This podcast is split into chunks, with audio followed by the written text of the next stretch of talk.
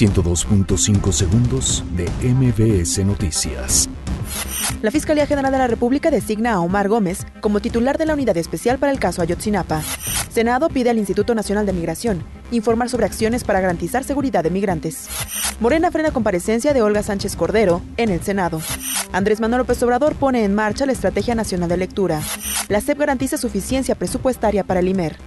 Juez niega amparo a Javier Duarte contra orden de aprehensión por desaparición forzada. Detienen al Pari, jefe de plaza de la Unión Tepito, en Santo Domingo. Capturan a implicado en balacera de Nezahualcóyotl, donde murió niño de 8 años. La Secretaría de Agricultura y Desarrollo Rural niega que se planeen despidos masivos de trabajadores.